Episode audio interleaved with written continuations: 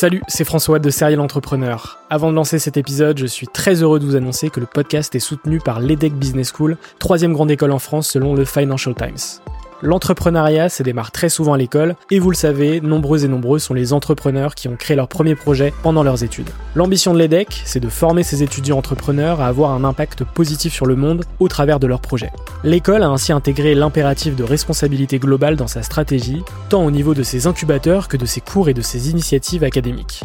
Au sein de ses campus de Lille, Nice, Paris à Station F ou encore à Berkeley en Californie, elle accompagne les startups grâce à sa méthode unique d'entrepreneuriat Responsible Entrepreneurship by Design. Une approche innovante permettant d'intégrer les enjeux économiques, sociétaux et environnementaux au cœur de leur modèle de développement et ce, dès leur création. L'objectif de l'EDEC, faire émerger un nouveau modèle de startup adaptable à tout projet qui intègre pleinement les enjeux de responsabilité. Chaque année, ce sont ainsi plus de 70 nouvelles startups qui intègrent ces incubateurs. Si vous souhaitez en savoir plus, n'hésitez pas à vous rendre sur www.edec.edu. Je vous souhaite une excellente écoute et vous dis à très vite.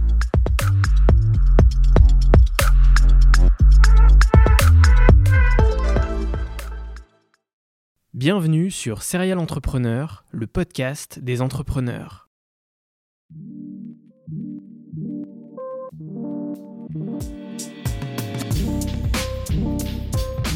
Je m'appelle François Allais et depuis 2017, je vais à la rencontre des entrepreneurs qui m'inspirent. PME, start-up, grandes entreprises, la mission de Serial Entrepreneur est de mettre en avant toute la diversité de l'entrepreneuriat francophone.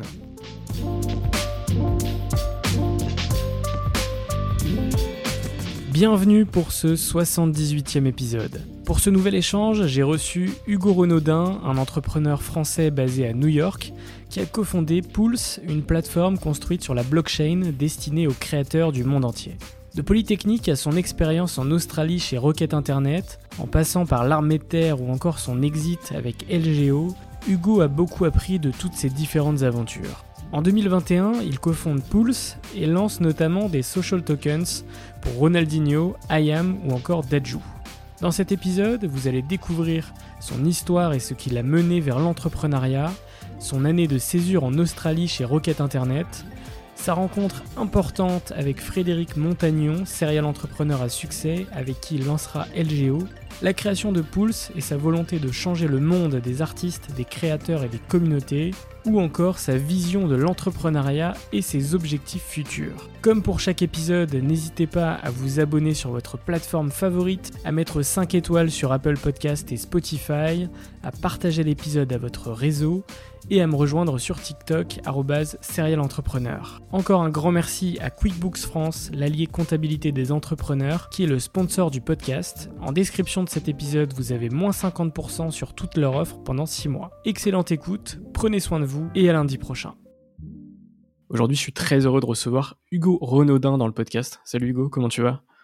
Ça va bien et toi? Merci de m'accueillir. Très très bien. Euh, comme je disais, très heureux de, t'avoir dans, dans Serial. Euh, tu es un entrepreneur français qui est basé à New York. Euh, tu es notamment le cofondateur de Pulse, euh, dont on aura l'occasion clairement d'en parler dans cet épisode. Moi, ce que j'aime bien commencer sur, sur mes échanges, c'est à chaque fois le parcours avant d'entreprendre et de savoir un peu ce que tu as fait avant d'entreprendre, mais même de commencer dès ton enfance, dès ton adolescence, comment il était le, Hugo à cette époque. Moi, je suis un nerd. Hein. C'est, je, je j'étais bon en maths à l'école, euh, donc naturellement, euh, j'étais un nerd, mais j'étais un, un peu mégalo aussi. C'est-à-dire qu'en gros, euh, j'étais bon en maths, mais je me disais, je faut quand même faire un truc de dingue. J'aimais bien lire des biographies de de gens successful dans toutes les dans tous les différents domaines. Je disais, moi, j'étais fan des, des, biographies de Napoléon par Max Gallo quand j'étais petit. Donc ça me, je ah, putain, comment je peux être c'est incroyable, comment on fait ça. Bref. Donc j'étais bon à l'école, euh, donc j'ai fait une prépa, j'ai bossé super dur pendant deux ans. J'ai eu l'école que je voulais, qui est Polytechnique. Euh, et puis à Polytechnique, en fait, je commençais un peu plus à ouvrir mon, cerveau, plutôt que de, rester tout le temps dans le OK, euh, qu'est-ce qu'il y a à faire, quel, quel, est le meilleur truc à faire, quel est le bon truc à faire?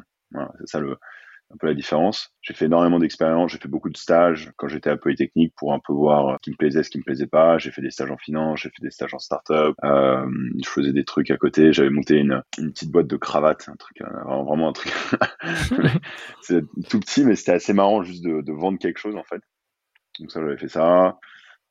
j'achetais, je revendais des frigos sur le campus. Vraiment, j'essayais de voir un peu. J'étais super curieux de ces trucs-là à l'époque.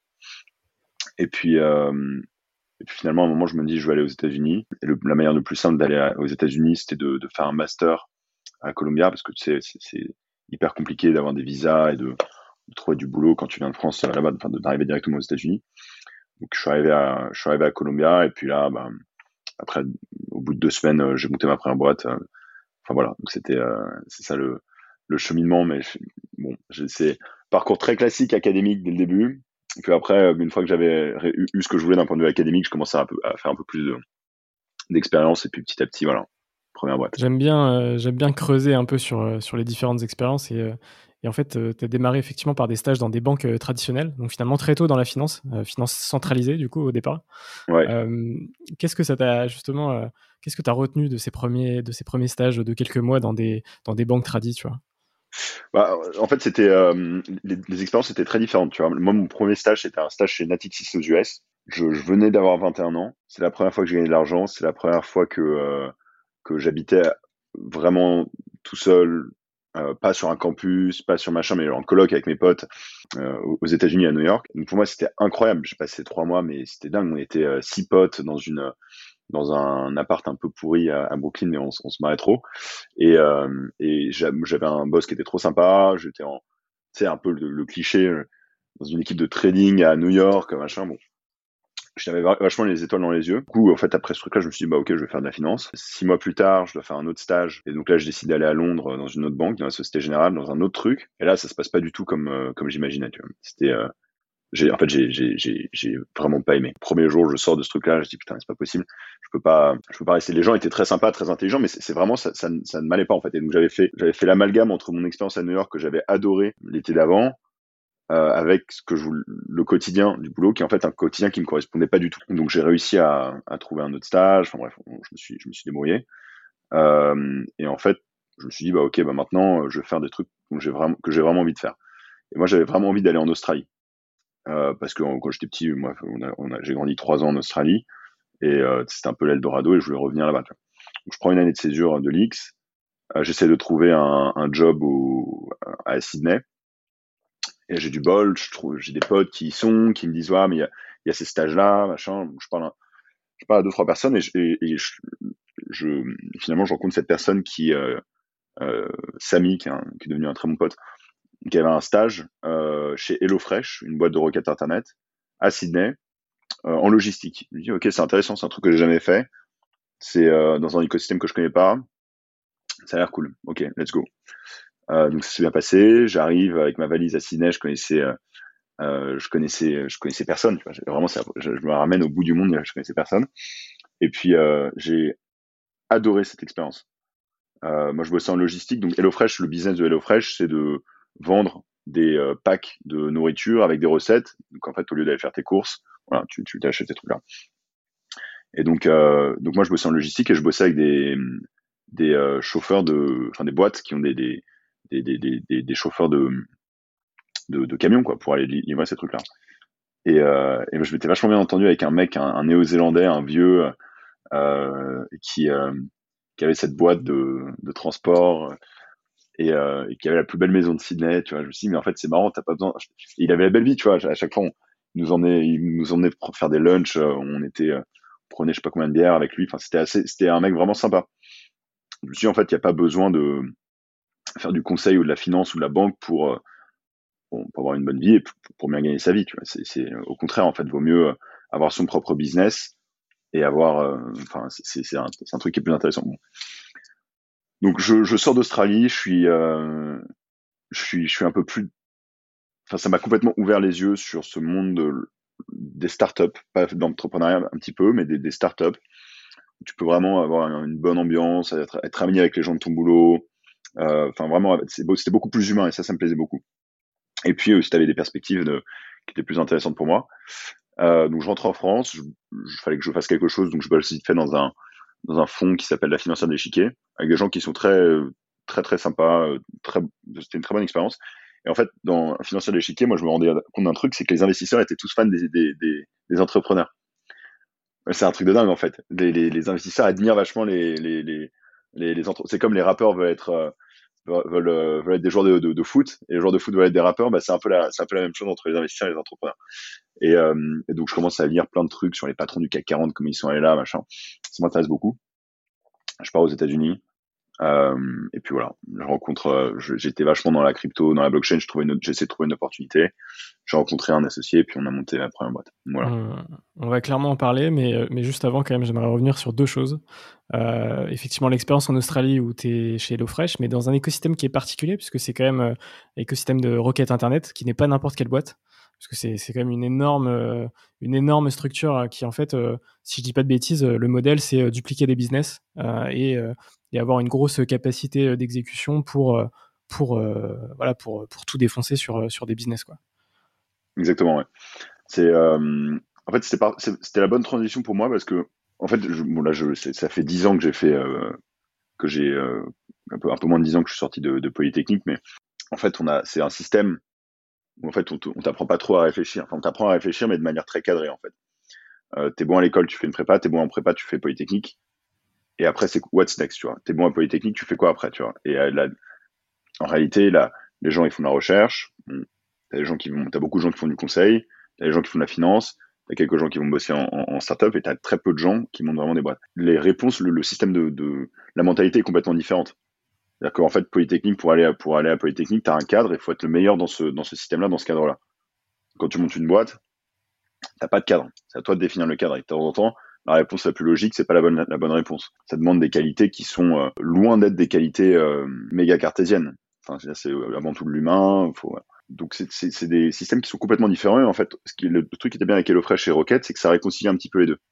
C'est-à-dire que tu avais une énorme structure, effectivement, une énorme machine Rocket Internet qui dupliquait des business partout dans le monde, euh, avec une méthodologie très très carrée, des, des KPI, très chiffrés. Mais en même temps, euh, en local, euh, dans, le bureau de, de Ciné.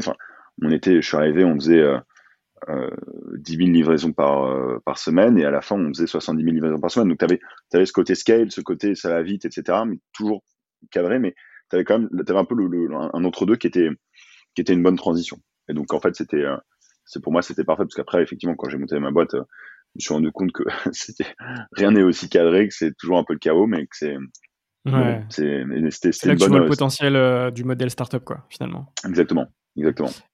Et, et, juste avant de passer à ta première aventure entrepreneuriale qui arrive euh, juste après, en fin 2017, tu as fait l'armée de terre en, 2013. Qu'est-ce que tu as retenu de cette expérience? Ah, c'était ouf, moi j'ai adoré. Donc après les deux ans de prépa, moi en prépa j'étais j'étais une machine, c'est-à-dire comme j'avais un objectif, je me dis ok je vais je bosser je vais bosser deux ans, ça va être dur, mais alors je, je veux pas faire trois ans, faut que ça soit, faut que ça serve à quelque chose. Donc je m'étais mis euh, euh, un focus. Je sais pas si j'aurais encore ce focus dans ma vie, mais c'était, euh, je me levais le matin à 7h, à 7h10 je sortais de la douche, 7h15 je commençais un exo de maths, puis après c'est c'est je bossais jusqu'à jusqu'à 22h, 22h05 au lit dodo et puis ça c'était toute l'année, tu vois. C'était on, j'ai on bossait le, le, muscle cerveau, j'ai jamais jamais autant utilisé. Donc, euh, et puis on faisait des trucs de dingue. C'était hyper bien comme expérience. c'était hyper formateur. Mais euh, après ça, moi, j'avais envie de trucs différents. J'avais pas envie de me remettre dans les, livres, et etc. L'armée, donc à Polytechnique, on me propose de, de faire, euh, de faire un peu moins d'un an dans, dans l'armée parce que c'est une école militaire. Donc moi, ça m'intéressait vachement parce que c'était des trucs complètement différents et c'était l'opportunité d'apprendre et de développer des choses que j'avais pas développées jusque-là. On fait le premier mois. Le premier mois, toute la promo est ensemble. Donc on est 500 dans la Creuse, sur le camp de la Courtine. Puis c'est la première fois que c'est les classes, enfin c'est les les tout ce que tu as vu dans les films euh, d'armée, bah tu vois en fait c'est là tu, lèves le matin, tu dois euh, tout récurer, tu dois laver les toilettes, tu as 5 minutes pour te changer, tu sors de la boue, tu dois aller en tenue, enfin tu fais des pompes si c'est si t'es pas bien si t'as pas si tu respectes si t'es pas bien habillé, enfin bref. T'avais tous ces trucs là et c'était c'était méga intéressant en fait. C'est moi j'ai un autre apprentissage. Ouais. C'est un autre apprentissage, c'est un apprentissage humain. C'est aussi un apprentissage organisationnel parce qu'en fait, euh, l'armée, c'est quand même une énorme organisation avec beaucoup de process. Et c'est une machine qui arrive à prendre des gens qui sont pas forcément, il y a des gens très intelligents à l'armée, mais il y a des gens qui sont pas forcément les plus intelligents, des gens qui sont très forts, il y a des gens qui sont pas les plus forts physiquement. Mais là, c'est une, une, une, machine qui, euh, euh, qui arrive à tirer le meilleur du collectif. Et ça, c'était hyper intéressant. C'était pas l'individuel, c'est pas est-ce que t'es le meilleur à faire ta copie en maths. Et c'est est-ce que tu arrives à, créer un collectif qui ensemble euh, va réussir à voilà faire des choses choses incroyables. Donc ça, ça, ça m'intéressait beaucoup. Et donc après le premier mois, on devait choisir dans quelle arme on allait s'engager. Et puis moi, je me suis dit bah vas-y, je continue à faire le truc. Faire faire l'armée comme dans les films, je vais l'armée terre. Donc on arrive à Saint-Cyr à Côte-Quidan. On commence euh, l'entraînement, c'était hyper dur physiquement. Enfin c'était, je me souviens, on faisait des, euh, on partait en camp pendant des jours dans les bois, faire des entraînements de, de, bataille en fait. On avait nos FAMAS à l'époque, je, crois que c'est plus le FAMAS, et des balles à blanc et on faisait des, simulations de, de, combat. Et le, premier, euh, le premier camp qu'on fait, tu on, prend des rations de survie. Enfin, c'est vraiment, c'est comme si c'était euh, le premier camp qu'on fait. On était euh, euh, dans la forêt près de, près Couette. Il pleut tous les jours, non-stop. que tous les soirs, on revenait avec. je partageais une tente avec un, de mes potes. La tente a été inondée. Fallait défaire la tente en le vélo, redormir. Le matin, les sacs de couchage ils sont mouillés. On remet dans le sac. Enfin, c'était c'était hyper intense, mais c'était marrant. C'était vraiment des bonnes histoires. Et puis là, en fait, j'ai adoré cet exercice de comprendre des choses différentes et ça s'est très bien passé pour moi.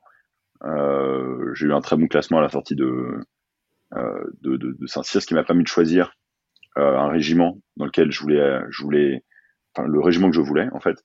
Et en fait à l'époque j'avais le choix entre deux catégories, soit d'aller dans les régiments, les parachutistes, les trucs vraiment intenses où tu fais les trucs élite armée ou voilà, et, euh, et tu, tu as, beaucoup d'adrénaline, il y a beaucoup de voilà, ça, ça, ça, aurait pu être intéressant. Moi, ce qui m'intéressait, c'était d'être lieutenant. Je voulais être le, la je voulais avoir la possibilité d'être mon propre chef de section. Euh, et pas l'adjoint et pas tu vois le numéro 2 mais d'avoir une, une section de 30 40 personnes que je pourrais commander. Moi j'avais à l'époque j'avais euh, j'avais 19 ans. Donc je me suis dit OK, ça ça va être un challenge Et en fait, il y avait des les seuls régiments qui acceptaient ça, c'est des régiments qui s'appellent les RSMA, régiment du service militaire adapté. C'est des régiments qui aident dans les dom-tom, euh, qui sont des, euh, en fait, qui permettent de réinsérer dans la vie professionnelle via l'armée les jeunes dans les dans les dom-tom. Il y en a en Guadeloupe, en Martinique, à la Réunion. Euh, il y en a euh, Tahiti, il y en a en Nouvelle-Calédonie. Donc j'arrive donc je choisis la Guadeloupe. Et donc j'arrive en Guadeloupe et, puis là j'ai je fais un mois un peu, je regarde les régiments, enfin, bosse un peu avec euh, les, les, autres officiers de l'armée. Puis le deuxième mois, bah, j'ai ma section. Donc j'ai 35 euh, personnes qui viennent de background hyper défavorisés euh, en Guadeloupe et puis ils viennent dans l'armée pour l'idée c'est qu'après un an et demi, deux ans, et puis sortir, ils ont une formation d'électricien, de peintre, de comptable, enfin voilà, mais avec une la rigueur de l'armée. Et, c'était génial, c'était magique comme expérience. J'avais mes 30 mes mes, mes 30 30 personnes dans ma section. Je, on faisait du sport tous les jours, je apprenais des choses. Enfin, c'était, c'était incroyable. Et c'était ma première expérience de CEO, en fait. Je me rends compte. Et, euh, et, ça, j'avais vraiment aimé. Ce qui est intéressant, c'est qu'effectivement, en quelques années, tu testes euh, et tu découvres euh, plusieurs univers, complètement différents. Euh, la rigueur de, de Polytechnique, ensuite la rigueur de l'armée, ensuite des, des, des, stages dans des, dans des banques tradies, et puis ensuite l'univers startup entrepreneurial. du coup, c'est ça aussi qui te forge pour la suite, finalement. C'est toutes ces petites expériences qui vont, qui vont forger. Tous ces, tous ces, petits trucs, tu vois, tous ces, tu vois, mes, mes, potes, ils se foutaient vraiment de ma gueule à l'époque. Euh, en fait, à Polytechnique, les, les, les, donc t'as, as l'armée, première année, tu fais l'armée jusqu'à euh, avril, mai, un truc comme ça. Et en fait, les, après, les, les, les, les, gens sur le campus changent. Donc, t'as une transition. Donc, t'as toujours des mecs qui achètent euh, des frigos, des trucs, plein de trucs pour leur chambre. Ils revendent tout. Euh, ils revendent tout sur le, genre, euh, ils revendent tout en mars, et puis en avril, t'as les nouveaux qui arrivent, et puis ils volent des frigos, tu vois. Je me suis dit, ok, on s'est dit avec un pote, on va, faisons, testons un business, tu vois, c'est, c'est, c'est... Donc on rachetait tous les frigos, j'avais genre 10 frigos dans ma chambre. On rachetait tous les frigos aux, élèves de deuxième année qui se, qui se barraient. Et puis on les revendait aux nouvelles premières années. et puis on a fait, on a gagné un peu d'argent comme ça. Et ces trucs-là, en fait, juste le fait de gagner de l'argent de manière, enfin, via de business, c'était une sensation de dingue, en fait. Et, euh, et, et, ouais, donc c'est tous ces petits trucs qui m'intéressaient. Hein.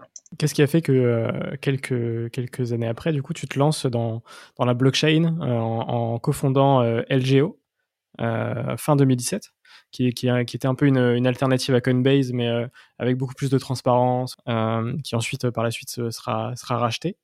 Est-ce que tu veux me parler un peu de comment tu es arrivé dans, dans, ce milieu? Ouais, bah en fait, c'est. Moi, j'ai découvert la blockchain à... quand j'étais à Polytechnique. C'était un, un, de mes profs d'entrepreneuriat, euh, Sylvain Bureau. Euh, très sympa. Euh, c'est grâce à lui que j'ai découvert la blockchain. Et, ça m'avait intéressé, mais j'avais pas plus fait ça. Enfin, pas plus regardé que ça. J'attends, je sais pas, six mois. Et puis t'as mon pote qui me dit, ouais, tu te souviens, on avait parlé d'Ethereum. Là, c'est, là, c'est, un truc de fou là. On regarde un peu. Donc on commence à regarder.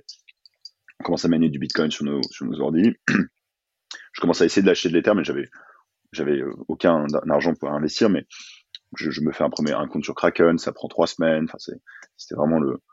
À l'époque, il n'y avait pas grand chose. C'est clair. Et, et puis, euh, tu vois, petit à petit, euh, ça m'intéressait. Je me souviens, pour aller à Colombia, j'avais pris un gros prêt étudiant. Et à un moment, je me dis, est-ce que je mets tout dans le Bitcoin? Et c'était avant 2017, tu vois. Enfin, je, je l'ai pas fait parce que c'était complètement, c'était pas raisonnable. Mais, euh, mais si j'avais fait, je, je serais bien. Bref. Bon. Et donc, euh, donc ça m'intéresse beaucoup. Je commence à, rencontrer des gens. Je parlais à des gens qui étaient dans la communauté. C'était des petites communautés. C'était vraiment avant. C'était avant 2017, avant les ICO. Les gens parlaient pas de crypto. Il y avait, très peu de gens.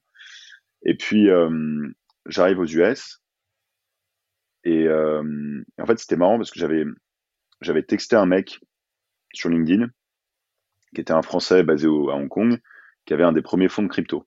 Je lui avais envoyé un message. Je dis ah, ça m'intéresse vachement. Voilà j'ai vu que tu étais à Londres et à Hong Kong. Moi, j'arrive aux États-Unis. Je serais intéressé de voir comment je pourrais t'aider euh, aux États-Unis. J'ai pas besoin d'être payé. Je juste, ça m'intéresse juste de participer. Il me répond pas pendant deux semaines. J'arrive aux États-Unis. Il me répond. Il me dit, parlons-nous demain. Je dormais sur le canapé de mon pote. Enfin, c'était vraiment, en mode, euh, j'arrive avec mes deux valises. Enfin, je me lève le lendemain. Je l'appelle. On parle une heure. Il me dit, OK, allons-y, à l'américaine. Euh, tu m'aides à développer le fonds aux US tu il y a plein de trucs là, il y a un truc qui s'appelle les ICO. Bah, regarde un petit peu, euh, voilà, euh, ce truc-là, et puis aide-nous à, lever des fonds. Voilà. Ok, super. Let's go. Donc, euh, le lendemain, j'ai la rentrée à Colombia, j'ai même pas la tête dans les, dans ce truc-là. Je, me dis comment est-ce que je fais pour, pour avoir un maximum de temps? Ouais. Et, là, je, tu sais, à l'américaine, on dit je hustle, tu vois. Là, là, je, je rencontre tout le monde. Je, vais à tous les events crypto. Je, je, rencontre tout le monde. Je prends le numéro de tout le monde. Je fais ça pendant un ou deux mois. Et euh, en parallèle, on développe le fond. Enfin, c'est assez marrant. On prend des bureaux la plus grosse tour de New York. C'était euh, c'était assez rigolo. Et puis je rencontre euh, un jour, je rencontre euh, un entrepreneur français, hyper sympa. On s'entend trop bien. Et euh, lui, il me dit aussi, il vient de vendre sa boîte à Altis pour 300 millions d'euros. il est vachement dans la crypto, ça intéresse beaucoup, machin, et trucs. C'est Frédéric Montagnon donc un, entrepreneur génial, investisseur génial. Et euh, voilà, on commence, on se revoit, on discute de deux trois trucs. Au début, on essaie de monter un média sur les cryptos, sur les ICO. Alors, je pense sur Medium, j'ai encore deux trois articles où je décrypte des, ICO à l'époque. Puis à un moment, il me dit, bah voilà, ça fait euh, un bout de temps que je pense à ce projet là, euh, faire un, échange de Bitcoin en utilisant la blockchain. Voilà, euh, ça t'intéresse de rejoindre l'aventure Je fais, ouais, vas-y let's go, on monte le truc, on crée le white paper, on, regarde l'équipe. Euh, moi, j'étais, super, green, j'étais super vert, j'avais jamais fait ça vraiment, tu vois. Donc, c'était vachement cool d'avoir un, mentor comme Fred qui, euh, qui, voilà, qui était là pour, pour me guider un peu. Et puis, euh, on commence l'ICO, on voit que ça marche bien. Le 1er février 2018, on ouvre l'ICO au public. Ça, je m'en souviens toujours. Donc on avait ouvert la à 6 heures du matin de New York parce qu'il y avait beaucoup d'intérêt côté euh, euh, côté euh, côté Asie. En Corée, on avait une énorme communauté en Corée du Sud. Et on ouvre on ouvre à, 6 heures. À 7 heures, tu as 10 millions de dollars qui sont sur nos wallets. Et puis à 17 à 19 heures, tu vois, on avait 20 millions de dollars qui venaient qui se rajoutaient à 10 millions de dollars qu'on avait levé en, en prix à ICO en fait, on se retrouve, bah voilà, on a 30 millions de dollars pour faire une belle aventure. Et ça, c'était dingue. Et à, ce moment-là, j'ai dit au fond, non, mais désolé, là, je suis, j'ai mon projet. Euh, Columbia, j'ai tout mis. J'avais un jour où j'avais tous mes cours à Columbia. Et euh, je faisais ça, et puis euh, je faisais ça pendant un an. C'était un peu dur, mais bon, après, c'est, on, l'a fait. Puis après, j'étais à fond, euh, full focus sur, sur LGO. Et, euh, et voilà, il y a eu plein de, il y a plein de trucs qu'on a fait très bien, il y a plein de trucs qu'on a fait très mal. Toujours comme ça. Et puis, et puis finalement, bah, en fait, on a, on a monté une plateforme qui est devenue leader en Europe. On a fait plein de trucs les premiers en Europe. On a fait première, premier échange de, crypto régulé en France. on avait vraiment des, clients de dingue. On avait les, les, plus gros miners, les plus gros, les plus gros traders, les plus gros fonds qui venaient sur notre plateforme. Euh, et puis euh, un jour, on, on, rencontre cette boîte Voyageurs Digital, ils veulent s'étendre en Europe. Ils sont eux sur le marché du retail, donc les, clients particuliers. On est uniquement sur le euh, sur le marché des, clients institutionnels et professionnels euh, en Europe. Et puis voilà, ça s'est bien fait. Et puis il y a une, une belle alchimie. Et puis on a fait une, très belle opération à la fin. Ouais, c'est une aventure qui dure trois ans, j'imagine, hyper intense. Euh, c'est marrant parce qu'effectivement, vous êtes euh, à ce moment-là, vous êtes super précurseur, en Europe en tout cas, euh, sur ce sujet, euh, puisqu'il n'y a pas d'acteurs à ce moment-là, finalement, ou très peu peut-être. Qu'est-ce que tu retiens de cette expérience, cette première expérience entrepreneuriale hyper intense, hyper.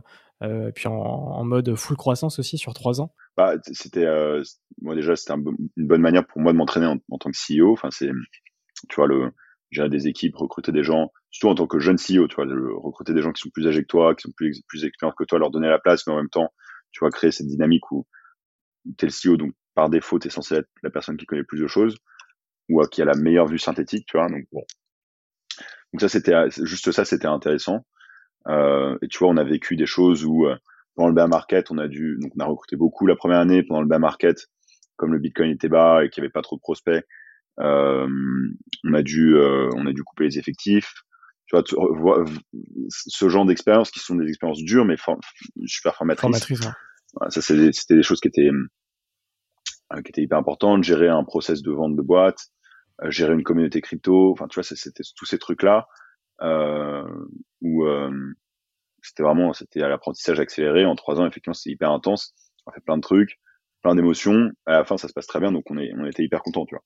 Mais c'était, c'est assez marrant, du coup. Tu vois là, je, après c'est, après cette expérience, tu vois, je me suis dit bon, c'était quand même, euh, c'était, euh, c'était intéressant. J'adore le Bitcoin, voilà, etc. Mais fondamentalement, est-ce que je suis un mec qui veut bosser dans la finance toute ma vie et faire des produits financiers, faire de l'infrastructure financière? Est-ce que c'est ça qui me fait vibrer au fond de moi? La réponse est non. Ce qui me fait vibrer, c'est de créer un business successful. C'est ça qui me faisait vachement vibrer chez LGO et c'était effectivement on avance de phase sur le, sur le marché et c'était passionnant. Mais au fond de moi, est-ce que c'est ça que je veux faire? Non, la réalité c'est non.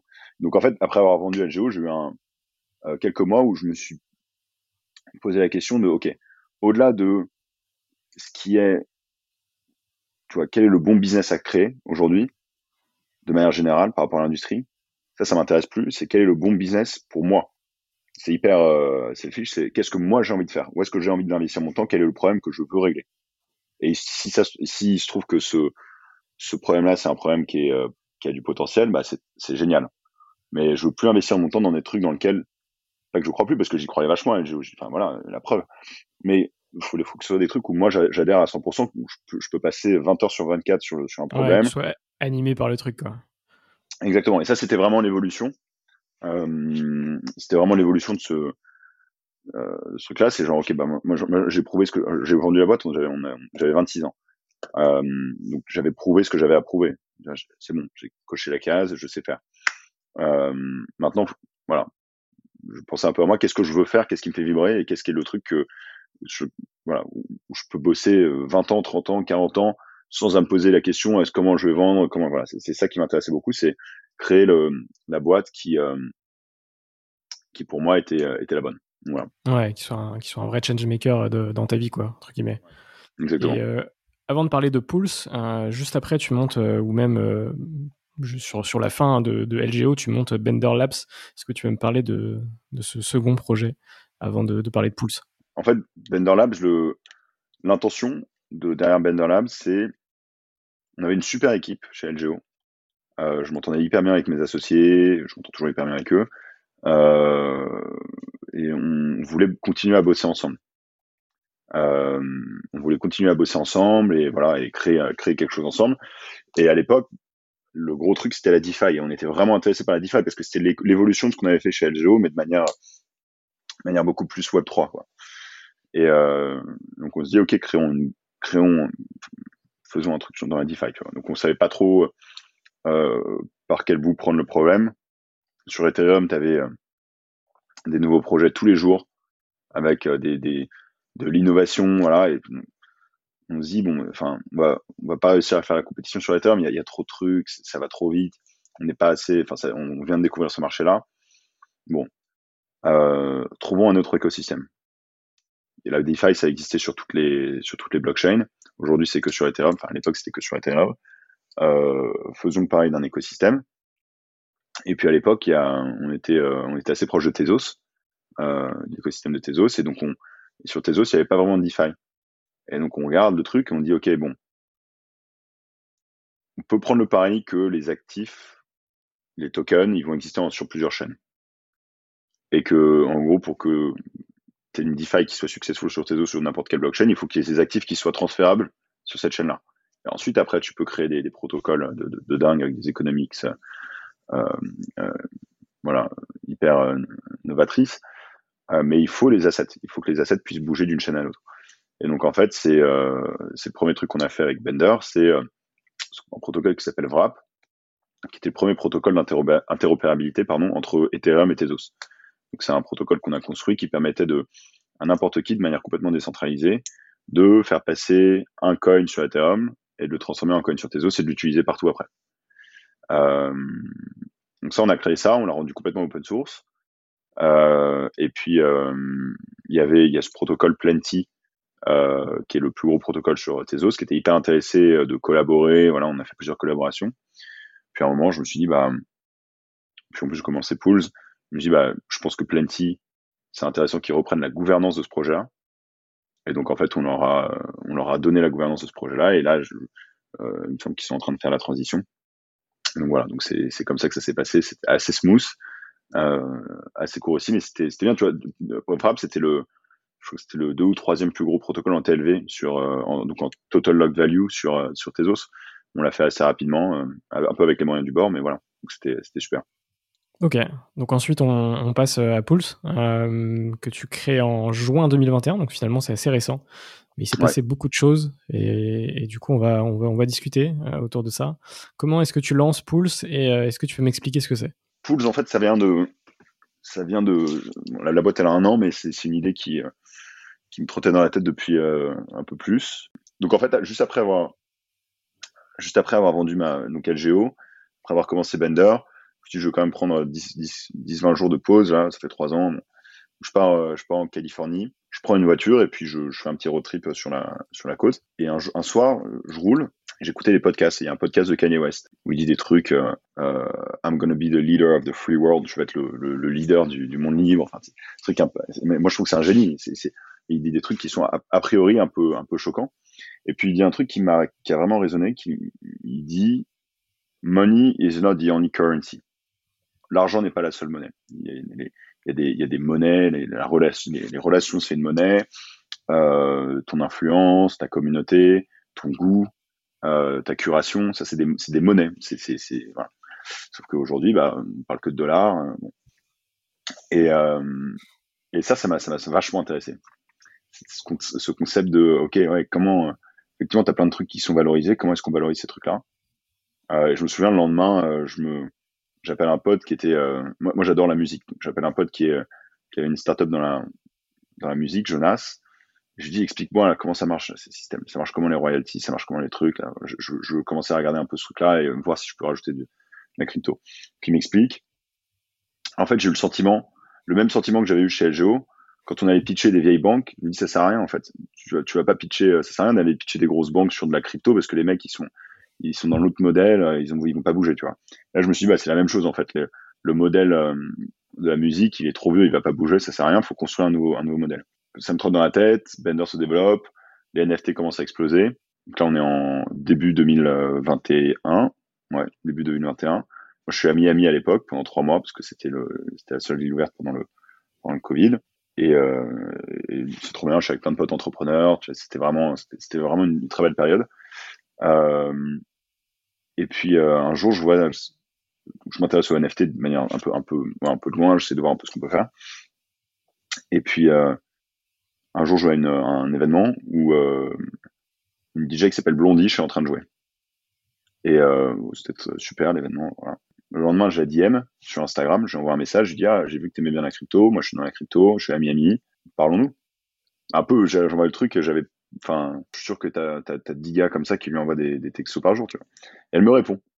Tu elle me répond, elle me dit ah ouais grave, euh, bah écoute, euh, vas-y, je suis là, je, je, joue demain à ce truc-là, viens me voir après mon set. Je vais la voir. On parle pendant une demi-heure après son set. Il dit vas-y, on prend un café demain. On prend un café. Et elle me dit, euh, moi les NFT ça m'intéresse vachement et j'aimerais faire une monnaie pour ma pour ma communauté. Je ah c'est cool ça.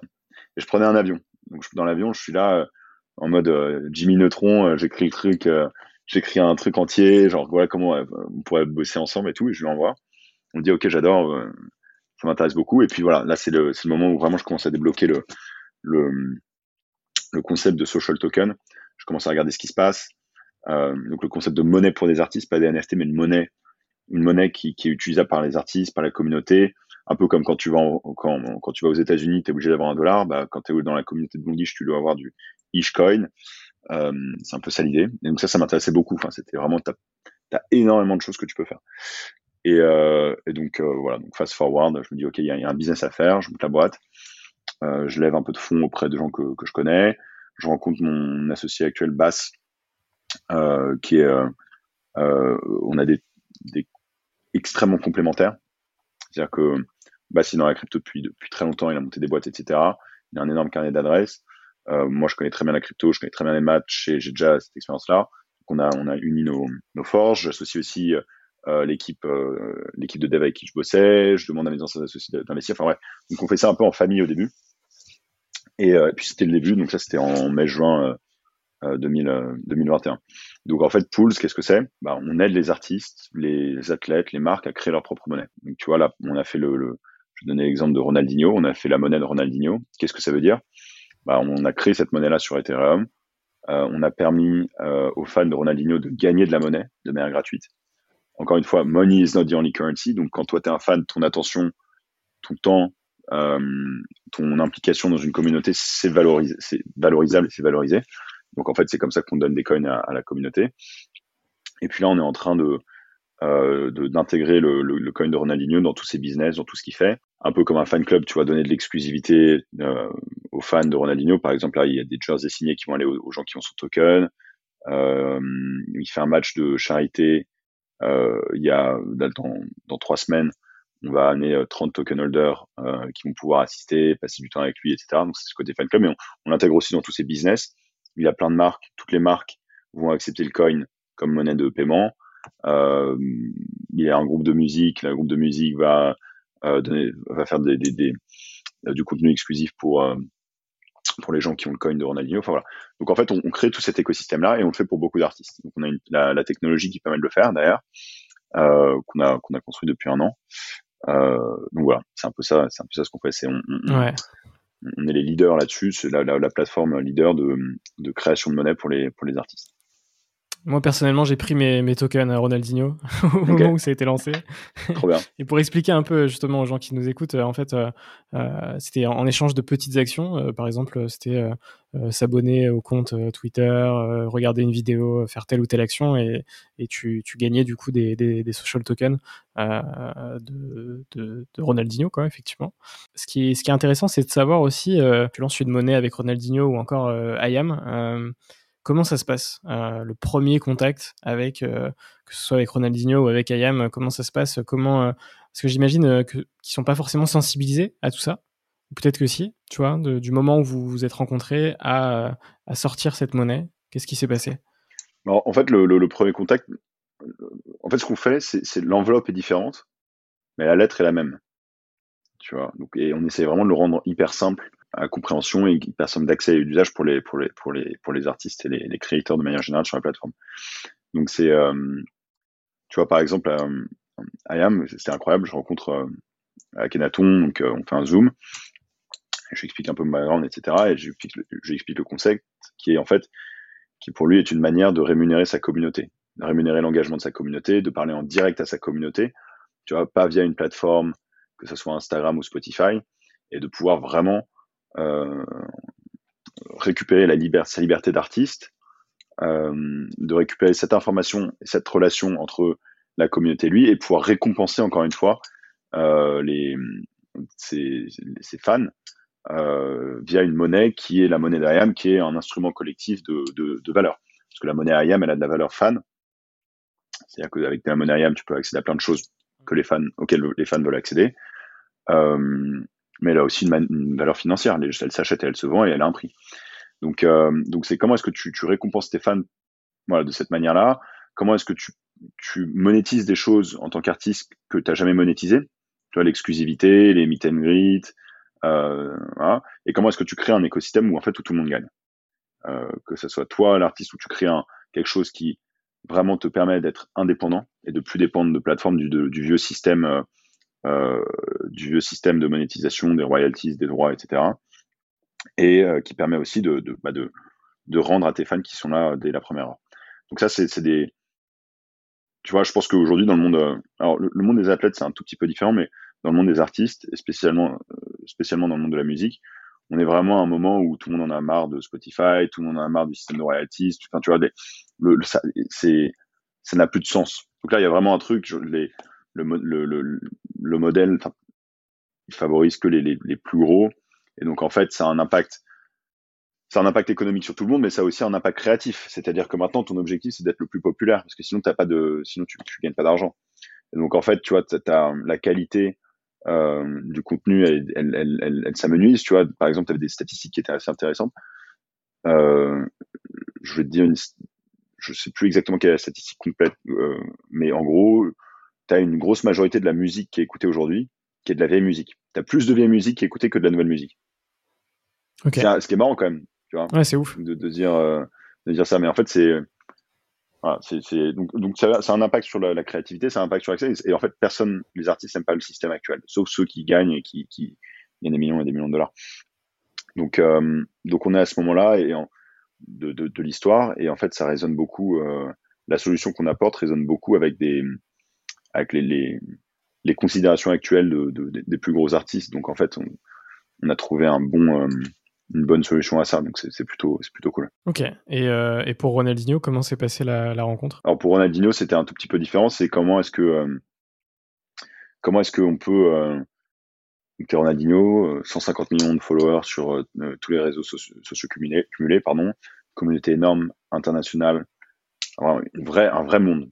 Il y a une vraie économie autour de Ronaldinho, autour de lui en tant que joueur de foot, en tant que le monde entier le connaît finalement. Le monde entier le connaît. voilà. Et on dit bah, comment, comment est-ce que tu peux euh, monétiser ça? Oui, très bien. Et comment est-ce que tu peux rendre, tu vois, à tes fans au Brésil qui n'ont pas d'argent? Comment est-ce que tu peux euh, euh, créer de la, un système d'incentive qui va permettre aux gens de faire des, des bonnes actions, qui va permettre aux gens de, encore une fois, de gagner de la monnaie via leur engagement. Ça, c'est pas un truc où es, le plus riche gagne, c'est vraiment un truc où le plus engagé gagne. ça, ça, lui a vachement plu. Et lui, de toute façon, il voulait rentrer dans le Web 3 euh, de manière générale. Et donc, en fait, c'était la bonne manière de le faire euh, avec nous. Et, euh, et, pareil, tu vois, ça a vachement résonné. En fait, très rapidement, on a vu, on a beaucoup bossé avec Roberto, son, frère. On a vu le potentiel de ce qu'on pourrait, ce qu'on pouvait donner au token holder. On a vu, voilà. Donc, euh, c'est, on a créé une relation de confiance aussi. Euh, ce qui est le plus important. à chaque, avec chaque artiste, on crée des, des, des relations de confiance parce que c'est on veut vraiment euh, les accompagner ouais exactement et, et, donc en fait voilà on a ça s'est bien passé et puis on a on a lancé son coin et et, euh, et ça c'est c'était un, un, grand succès donc, euh, donc voilà c'est quoi le, le, business model de Pulse euh, que ce soit pour Pulse pour les artistes? euh, est-ce que tu peux m'en parler un peu plus? Alors les les les, donc les gens qui font des coins sur notre plateforme que ce soit des, artistes les athlètes les marques gagnent de l'argent de deux manières euh, ils ont un pourcentage de leur coin. En général, une dizaine de pourcents. Euh, as 90% qui va vers la communauté. Euh, et puis un pourcentage de, hum, des frais de transaction sur notre plateforme. Il faut savoir sur notre plateforme, les gens peuvent gagner des coins, ils peuvent aussi les acheter et les vendre. À chaque fois qu'ils achètent et qu'ils vendent, ils payent un frais et tu as un pourcentage de ce frais-là qui va, euh, va à l'artiste. Donc tu as, à la fois un stock de coins qui augmente en valeur euh, au cours du temps, et puis tu as du flux, tu as du revenu euh, via sur l'activité économique de sur le coin. Donc ça c'est les artistes. Nous, en fait, on a le même système d'incentive avec des échelles qui sont plus petites. On a un petit pourcentage des, des frais de trading sur tous les tous les, les, coins traités sur la plateforme. Et on a un petit pourcentage des, des coins aussi, de chaque coin, qu'on met en liquidité. Bon, après, c'est un peu, un peu plus complexe, mais en gros, on utilise notre pourcentage pour apporter la liquidité sur le marché pour faire en sorte que les, euh, que les coins soient toujours liquides et disponibles à l'achat ou à la vente. Ok, très clair. Euh, on va pouvoir passer à la partie un peu, un peu bilan. Euh, quel a été le moment le plus difficile de, de tes aventures? Le moment le plus compliqué, le, quand on a dû faire cette. Quand on a dû réduire pardon, le, notre burn rate sur LGO, ça c'était assez difficile. moi j'avais 23 ans, tu vois, il a fallu renvoyer des gens, négocier des salaires, c'était assez stressant. Donc ça, c'était euh, c'était un, un, moment assez dur au niveau business et niveau humain parce que tu c'est c'est t'as beau l'avoir fait plusieurs fois, renvoyer, ouais, renvoyer quelqu'un, c'est toujours ouais exactement exactement. Euh, donc ça c'est c'est le truc le plus difficile euh, un peu au point de vue négatif là. Moi, ce que je fais aujourd'hui, c'est peut-être le truc le plus difficile de, de, ma carrière, mais dans le sens le plus challenging. Enfin, c'est on fait des trucs, on crée une nouvelle économie c'est complètement euh, nouveau, donc euh, effectivement, il y, a tout à, il y, a tout à, faire. Vous n'avez pas de référentiel. Il faut convaincre des gens, enfin, c'est, c'est, il faut convaincre les gens les plus, les plus influents du monde. Faut savoir parler deux langages, qui est le langage artiste et le langage crypto. Enfin, on fait des trucs, c'est, tout ce qu'on fait extrêmement difficile. Mais on est en train d'exécuter hein, petit à petit. Mais voilà, c'est, pour ça. Nous, ce qu'on voit, ce que je vois avec l'équipe qu'on a, etc., c'est que c'est assez dingue de se dire qu'on peut changer le monde. C'est pas euh, juste euh, bullshit, ah ouais, on va changer le monde parce qu'on a cette plateforme SaaS qui fait nanana. Là, on a un truc où on peut changer le monde. C'est-à-dire qu'on peut changer la manière dont les artistes gagnent de l'argent, on peut changer la manière dont les fans gagnent de l'argent, on peut avoir un impact culturel qui est bien plus gros que n'importe quelle autre boîte de tech. Un impact culturel. Et ça, c'est. Tu dis, tu dis, waouh, euh, ok. Et comme tu as ce, ce, reward qui est énorme, bah forcément, tous les jours, c'est difficile tous les jours, il y a des décisions difficiles à prendre dans le sens challenging. Tous les jours, on a des problèmes difficiles à résoudre, euh, des discussions difficiles à avoir. Tout ce qu'on fait tous les jours aujourd'hui, c'est hyper complexe. Donc, euh, voilà, deux, deux, réponses. Difficile au sens euh, euh pas drôle, voilà. Et là, on se difficile au sens challenging, là, c'est complexe, c'est ce qu'on fait là. Ouais. Oui, puisque la mission à travers Pulse, c'est de transformer les communautés et, toute, toute l'économie qu'il y a autour de ces communautés en fait. Donc c'est le challenge. C'est, ouais, c'est même c'est accompagné. Tu vois, c'est même, je pense que c'est plus large que ça. On vit dans un monde qui est euh, post-révolution industrielle où ce qui est valorisé c'est le capital euh, et les moyens de production. aujourd'hui, on est dans un monde de l'attention. C'est à la révolution de l'attention. C'est l'attention qui est la monnaie la plus importante. Parce que l'attention génère du capital le capital ne génère pas forcément d'attention. Et, l'attention, c'est limité. On a tous 24 heures dans la journée. Et donc là, on est dans la révolution de l'attention. Et dans, ce monde de l'attention, le, système de valeur, il change. Et en fait, on a la, d'accompagner ce changement dans le système de valeur. C'est-à-dire que demain, quand tous les coins, quand on a cet écosystème de coins qui est, euh, qui est plus gros, qui est plus installé avec beaucoup de gens, c'est-à-dire que tu as potentiellement le gosse de 16 ans qui est super fan d'un artiste qui explose, il peut devenir millionnaire et il peut payer euh, l'emprunt immobilier de ses parents. Il peut gagner plus d'argent que ses parents pour gagner toute leur vie.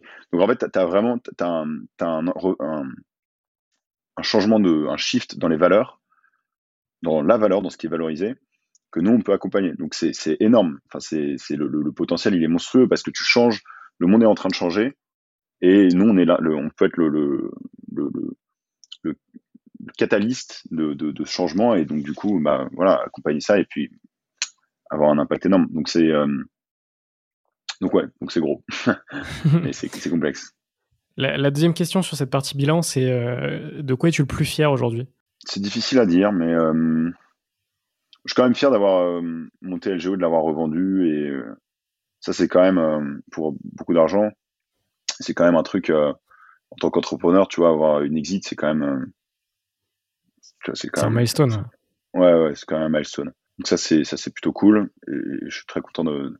Alors ça, je, suis, je suis assez fier de la de ce qu'on construit. Je, reviens toujours à Pouls, mais c'est parce que c'est là où est ma, ma tête. mais mais euh, je suis assez fier de ce qu'on a construit à Pouls. Tu vois, le, le, fait de prendre un pari qui est hyper osé. Enfin, on voit des trucs, ça n'existe pas, littéralement. et de, de, convaincre des gens et d'avoir la communauté qu'on a autour de nous, l'équipe qu'on a autour de nous, ça je suis hyper fier.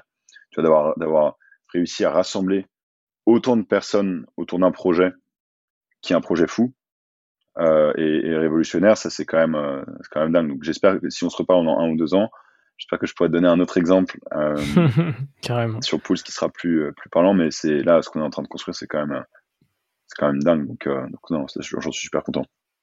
Puis au final, au début du podcast, tu me parlais de justement de l'objectif de trouver un projet qui, qui t'anime de ouf, etc. Et au final, je pense que tu l'as tu l'as trouvé pour l'instant sur Pulse, donc donc c'est cool. ouais ouais ouais, non c'est clair, c'est clair. C'est pas une boîte où je me dis je vais la revendre, je j'ai pas j'ai pas envie de la revendre en fait. C'est c'est un projet beaucoup plus grand quoi. Ouais. L'autre jour, je racontais, c'est pour ça que je t'ai dit, je dit au début du podcast, moi je suis je suis un peu mégalo, mais donc l'autre jour, je, je me réveille, je te jure, j'ai fait un cauchemar et le cauchemar, c'était que je vendais Pools 300 millions de dollars et que le lendemain, je m'en voulais, je m'en voulais à mort. Et je dis non, je vais annuler le deal, machin, truc, tout. Donc tu vois, c'est des. Ouais. Enfin bref. Ouais, quand tu commences à cauchemarder par rapport à ça, c'est que. Ouais. c'est que ça va plus loin que le business, quoi. Euh, c'est quoi tes objectifs euh, futurs, euh, justement, vis-à-vis -vis de, de, de Pulse euh, bah alors, bon, là, là, à court terme, on a on lance plus de coins, donc c'est voilà, c'est lancer plus de coins et, lancer notre produit fini. Là, on a on a 50% du produit qui est en termes de fonctionnalité euh, qui a été qui a été shippé, donc le reste ça va ça nous prend encore six mois pour pour voir le reste des le reste du produit. Et puis après c'est de construire. Enfin, on a des c'est créer ces case studies, tu vois, avec une euh, vingt trentaine de coins à l'échelle internationale, de montrer que ça peut être méga valuable d'avoir une monnaie en tant qu'artiste et de créer cette, cette, cette, dynamique, de créer cette image, créer cette communauté. Ça, c'est notre, euh, c'est notre objectif à, à 12 mois. Et puis après, bah, c'est d'ouvrir les vannes. C'est comment est-ce que tu permets à n'importe qui, euh, que tu euh, 1000 followers ou 1 million de followers ou 10 millions de followers, de créer son, euh, de créer son coin pour, euh, pour, pour sa communauté et d'avoir la bonne infrastructure, nous, pour supporter ça. C'est une infrastructure ouais. qu'on doit tester. Parce que comme, tu vois, le product market fit, on le, on le crée, tu vois parce que le, le, le, produit et le marché on le crée. Donc on crée les deux à la fois. Donc c'est donc c'est hyper intéressant. Euh, mais ouais, l'idée c'est de de rendre de créer dans un premier temps des case studies qui vont être hyper parlants, hyper marquants pour que les gens comprennent ce que c'est que vraiment un, social token.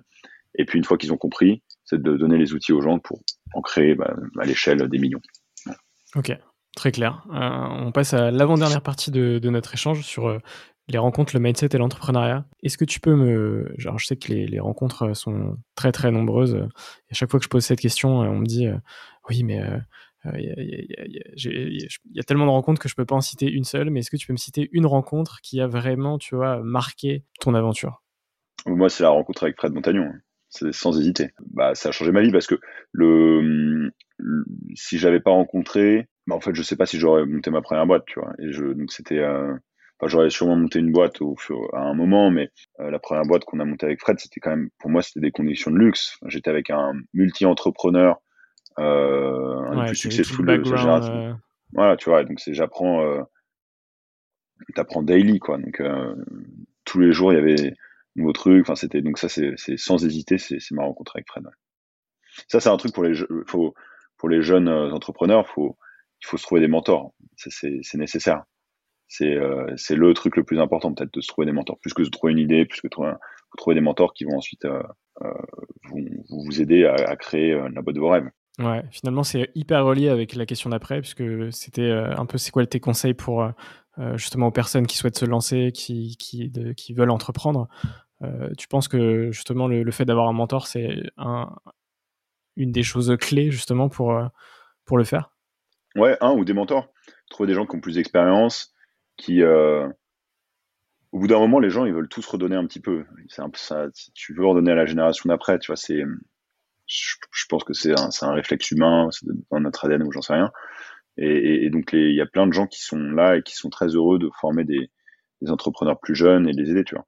Et, il faut accepter, il faut, accepter de demander, il faut accepter d'être un peu vulnérable et par rapport à ça, de demander de l'aide. Qu'est-ce que tu en penses, machin, truc. Voilà.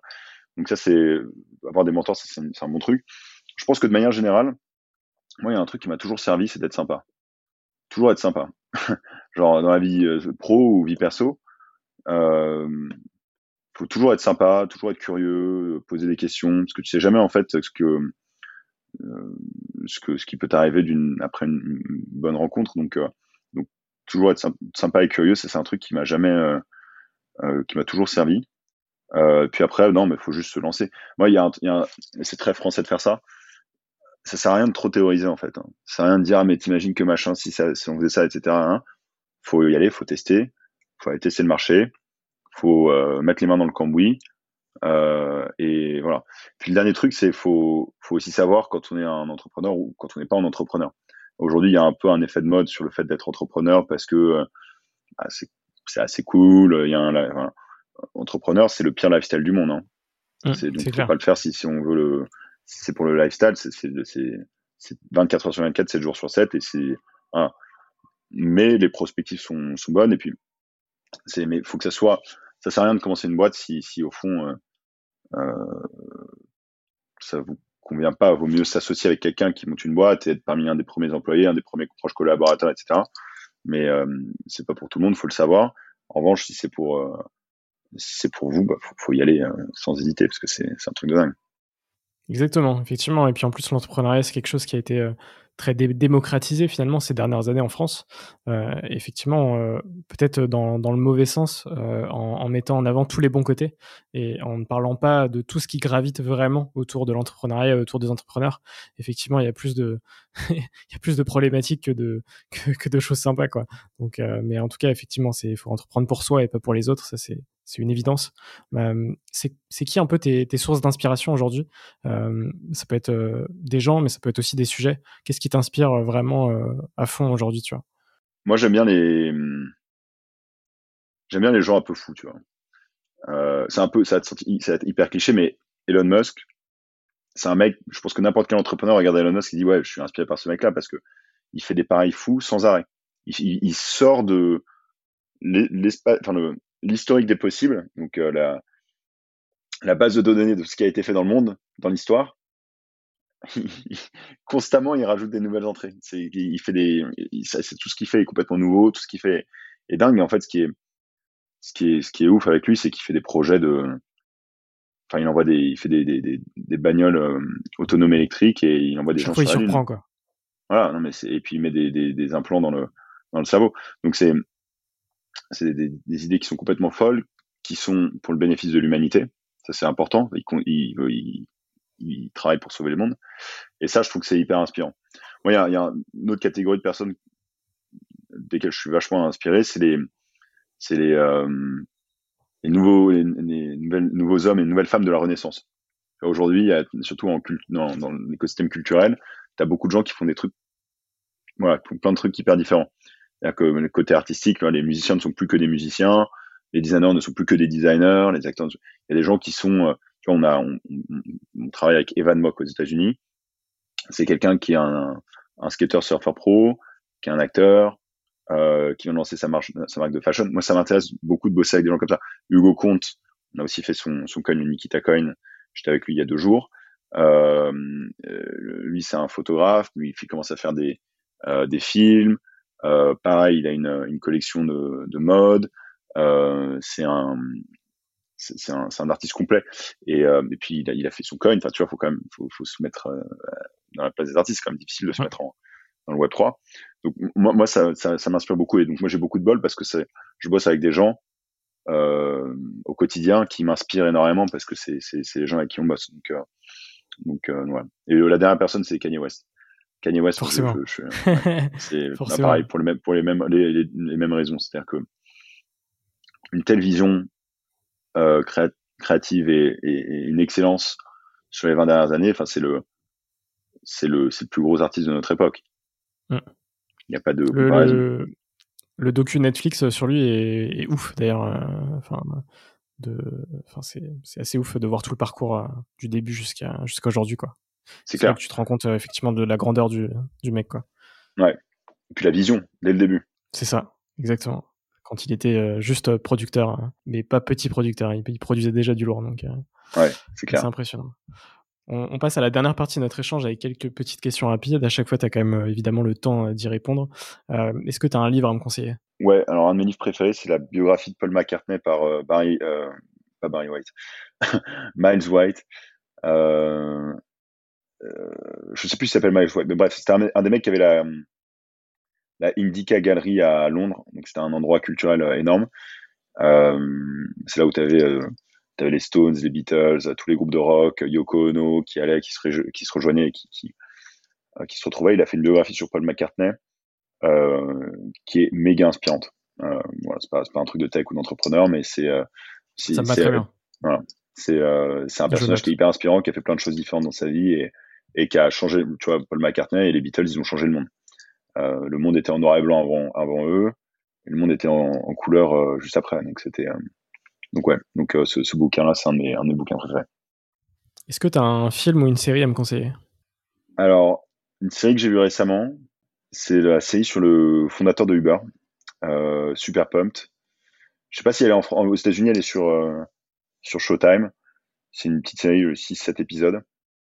En fait, la série est assez négative sur Travis Kalanick parce que euh, ça dépeint tous les tous les travers de la culture Uber au début. Mais moi, je trouve ça dingue. C'est un un mec par la seule force de sa volonté qui a changé le monde.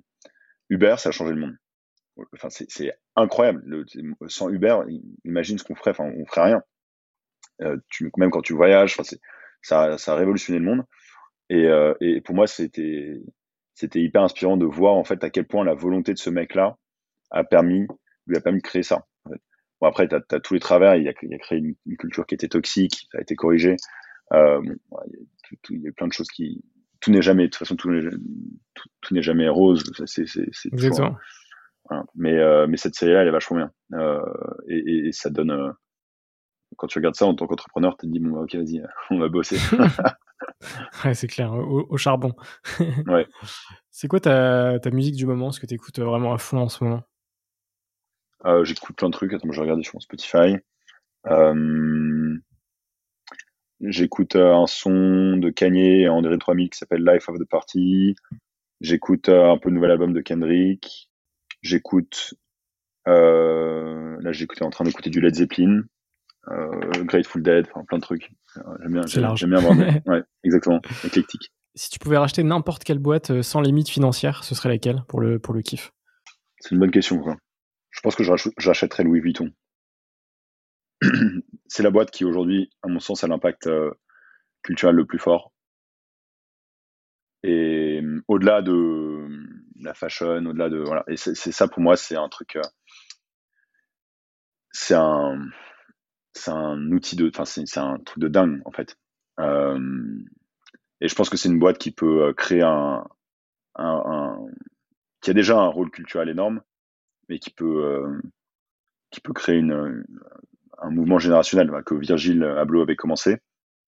Mais je pense que ouais, ce serait, Louis Vuitton. C'est fou parce que tu es la première personne à citer Louis Vuitton. J'ai eu beaucoup SpaceX, Tesla, Apple, etc. T'es la première personne à citer Louis Vuitton, alors que en fait, ouais, c'est enfin probablement euh, la plus grande réussite française, euh, enfin ou du moins une des plus grandes réussites françaises euh, de l'histoire, quoi. Donc. En fait, moi, ce qui moi, moi, je suis vache, je suis biaisé parce que je suis dans, dans ces, ces, questions culturelles tous les jours, mais ce qui m'intéresse, c'est l'impact culturel, c'est le soft, enfin tu, tu vois, t'as l'attention des gens en fait, et, et, et quand t'as l'attention des gens, je pense que tu peux faire, tu peux, tu peux créer du bon, enfin partout en fait, du bon, du beau, ça, tu peux faire des choses, tu peux faire des choses bien. Donc ça c'est donc ouais, donc ça, ça, ça, ça... Louis Vuitton, c'est un truc qui m'intéresse beaucoup. L'avant-dernière question, c'est quels sont les, les, entrepreneurs que tu me conseilles pour euh, des, des prochains, prochains épisodes? Bah, je te mes potes, donc euh, mes potes Cyriac Lefort, qui a monté Heroes Jobs. Ouais. En fait, c'est mes, mes trois. Moi, il y a un truc, voilà, il y a un truc qui est. Je reviens au conseil, j'ai l'esprit en escalier. Il y a un truc qui est hyper important, c'est de s'entourer de, de potes qui sont des très bons potes, mais qui sont like-minded, tu vois. En fait, moi, je suis aux États-Unis. J'ai trois de mes meilleurs potes qui sont aussi entrepreneurs. Et ça, je sais, je sais pas le quantifier, mais je sais que c'est un truc qui a un impact énorme sur, euh, euh, sur ma vie d'entrepreneur. Donc, mes trois potes, c'est Cyril Lefort qui a monté Heroes Jobs, qui est euh, en gros un LinkedIn pour Gen Z. Redouane Ramdani qui a monté Snipfeed, euh, qui est le Shopify pour content creator, donc qui permet de monétiser plein de choses. Et mon pote Gaspard Delacroix, monté une boîte de cybersécurité qui s'appelle Skyfer. Et euh, on est tous les quatre aux États-Unis, entre New York et LA. et il y a une émulation de dingue dans notre groupe en fait. Et c'est donc voilà, donc c'est si tu peux les si tu voilà exactement. Donc c'est c'est des perspectives assez marrantes parce qu'on est tous on a on a tous bougé aux États-Unis pour monter notre boîte à peu près au même moment. On a de background un, un petit peu différents, des choses différentes aussi, mais c'est c'est voilà, c'est hyper cool et tu vois, je sais que moi, si j'avais pas ces potes là autour de moi, ce serait c'est parce que juste voilà pouvoir discuter même tu penses quoi de ce truc là tu ferais comment euh, ou bien t'as ton pote qui lève euh, euh qui lève 10 millions tu dis ah bah merde moi faut que je faut que je lève aussi ou tu vois il parle à ce gars enfin tu vois c'est des c'est des trucs euh, c'est une bonne émulation. Donc c'est euh, donc c'est c'est important. Je termine tous les épisodes de Serial avec avec cette avec, avec cette question. C'est quoi pour toi un entrepreneur? C'est quelqu'un qui fait tu vois il y a beaucoup de gens qui sont passifs c'est c'est pas mal ou bien c'est pas un jugement de valeur du tout mais il y a beaucoup de gens qui sont passifs, qui qui ne font pas, qui ne créent pas, qui ne prennent pas de décision, qui créent pas des choses qui existaient avant. Et encore une fois, il n'y a pas de jugement de valeur. Il y a des gens qui sont incroyables dans leur connaissance, dans leur, mais qui, ne font pas. Et, pour moi, un, entrepreneur, c'est quelqu'un qui fait. C'est quelqu'un qui, qui va prendre, euh, qui va être dans l'action, qui va prendre des décisions, euh, qui va créer des choses qui n'existent pas. Et en fait, j'aime bien cette définition parce que c'est beaucoup plus large que juste euh, est-ce que tu as une boîte ou, pas, ou est-ce que tu es dans la tech ou non. C'est tu as des, des, des gens, tu as des artistes qui sont les, artistes sont des entrepreneurs, euh, les, les athlètes sont des entrepreneurs, euh, les, les designers sont des entrepreneurs. Tu vois, à partir du moment où il y a cette notion de choix et de décision et d'action, pour moi, c'est ça qui définit un, entrepreneur. Et donc, en fait, tu peux le voir aussi dans la vie de tous les jours, même dans les interactions sociales. Tu as des gens qui sont des entrepreneurs en, euh, dans l'âme ou qui, sont vraiment des entrepreneurs. Donc, euh, c'est vraiment ce biais pour l'action euh, et pour, créer des choses qui n'existeraient pas si l'entrepreneur n'était pas là. C'est ça qui pour moi qui définit ce que c'est qu'un entrepreneur. Ouais, je suis, je suis, totalement aligné là-dessus. Et puis effectivement, l'entrepreneuriat, c'est super large. Euh, donc effectivement, euh, tous les artistes vont être des entrepreneurs, les sportifs aussi. C'est très très large. Donc euh, c'est c'est clair. Euh, finalement, la meilleure baseline, c'est celle de Nike. C'est Let's Do It. voilà, exactement. bah, merci beaucoup Hugo pour pour cet échange. J'ai beaucoup apprécié. J'espère que ça t'a plu. J'espère que toi aussi qui nous écoutes, ça t'a plu. Et puis en plus, si t'es resté jusqu'à la fin, bah, c'est top. Où est-ce qu'on peut te retrouver, Hugo, aujourd'hui sur, sur Insta, même l'Insta de Pulse aussi Ouais, Insta, Twitter. Ouais, ouais, Insta, Twitter, c'est les bons, euh, les bons trucs. Parfait. Hugo Super, bah, on, mettra, on mettra les liens en, description. Euh, je te souhaite plein de, plein de réussite avec Pulse. Et puis, effectivement, on se programmera un, échange dans un, deux ans pour, pour voir un peu l'évolution de tout ça. Et puis, euh, je te souhaite un maximum de réussite. Trop bien. Bah écoute, merci beaucoup. Et puis à toi aussi avec, avec Serial. Merci beaucoup, Hugo. Ciao, ciao. Allez, ciao.